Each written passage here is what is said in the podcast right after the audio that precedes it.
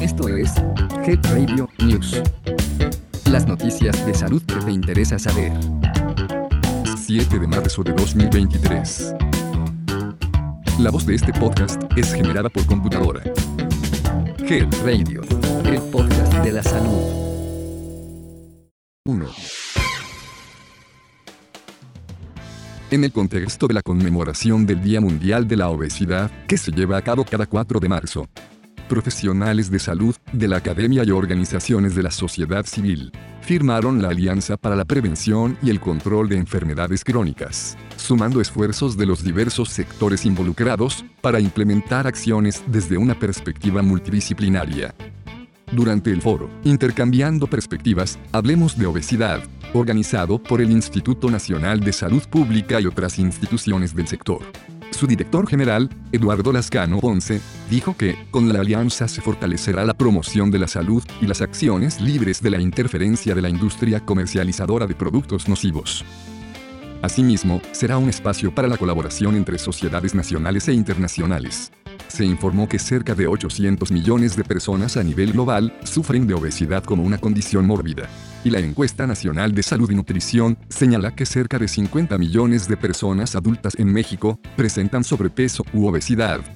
Rui López Ridaura, el director general del Centro Nacional de Programas Preventivos y Control de Enfermedades, subrayó que, durante esta administración se impulsó la política pública del etiquetado, que dio paso a otras medidas regulatorias, como la eliminación de ácidos grasos trans. López Ridaura puntualizó que, para el gobierno y la sociedad es claro que el problema de la obesidad no se controla solo con recomendaciones y orientaciones, es necesario contar con medidas regulatorias fuertes, debido a que la industria tiene interés en que el status quo no cambie indicó que la atención de la obesidad es prioridad en salud, por el impacto en el número de años de vida perdidos como consecuencia de los problemas de salud y la discapacidad que ocasiona, así como por los costos para la sociedad y el sistema. Te invitamos a escuchar el podcast La obesidad es un problema médico, no solo estético, donde la doctora Claudia García Rivera nos cuenta los detalles al respecto. 2. La vacunación es una de las herramientas más poderosas y rentables en la historia de la salud pública, por los beneficios sanitarios, económicos y sociales que conlleva, afirmó el secretario de Salud, Jorge Alcocer Varela, al inaugurar la reunión nacional de responsables del programa de vacunación universal. Se señaló que la vacunación es una herramienta crucial para la prevención primaria de enfermedades infecciosas. En el siglo pasado, se logró erradicar la viruela en América y Europa, y así quedaron libres de poliomielitis. Alcocer Varela subrayó que es crucial contar con sistemas de vacunación robustos para proteger a la población de enfermedades y muertes prevenibles. En ese contexto, en México, los antecedentes culturales y de organización han permitido aumentar las coberturas en las últimas décadas. También afirmó que se requieren mayores esfuerzos para eliminar las barreras en torno a la aceptación de la vacunación y al mismo tiempo hacer un análisis de los datos primarios, principalmente sobre las tasas de cobertura. Por otro lado, López Gatel dijo que en los últimos 40 años, la vacunación ha sido objeto de ataques y desprestigio por parte de quienes tienen diversas idiosincrasias no favorables a la salud colectiva. Así como que, la aplicación de las vacunas fuera de tiempo en las poblaciones blanco puede disminuir la amplia capacidad de protección, sobre todo cuando la vulnerabilidad es mayor en el primer año de vida. ¿Y tú? ¿Conoces qué vacunas debes de tener de acuerdo a tu edad o el periodo de vida en que te encuentras?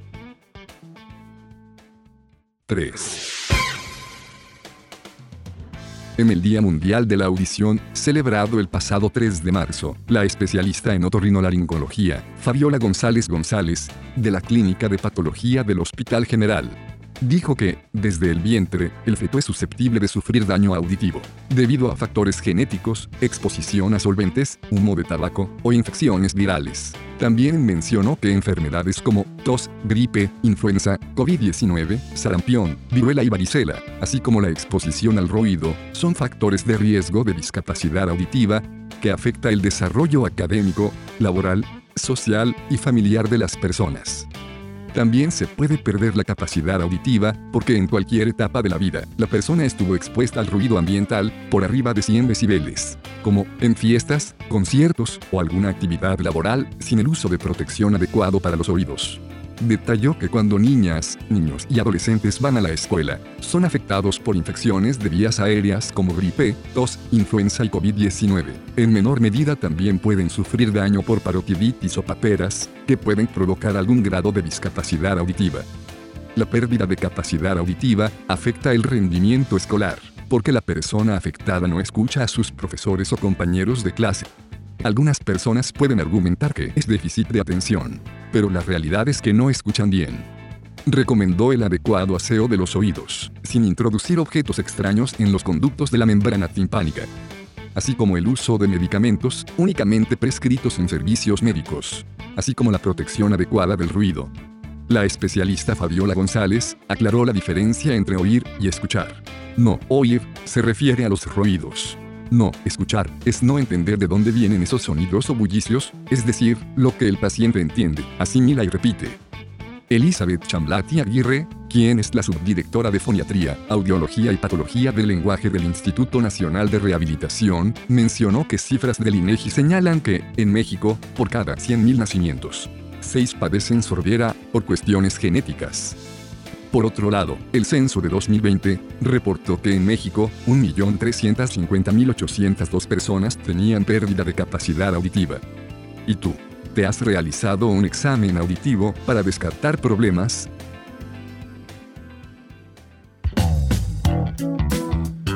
Esto fue Head Radio News. Mantente actualizado de las noticias más relevantes en salud.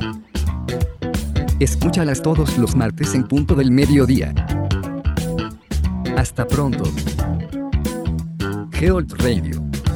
El podcast de la salud.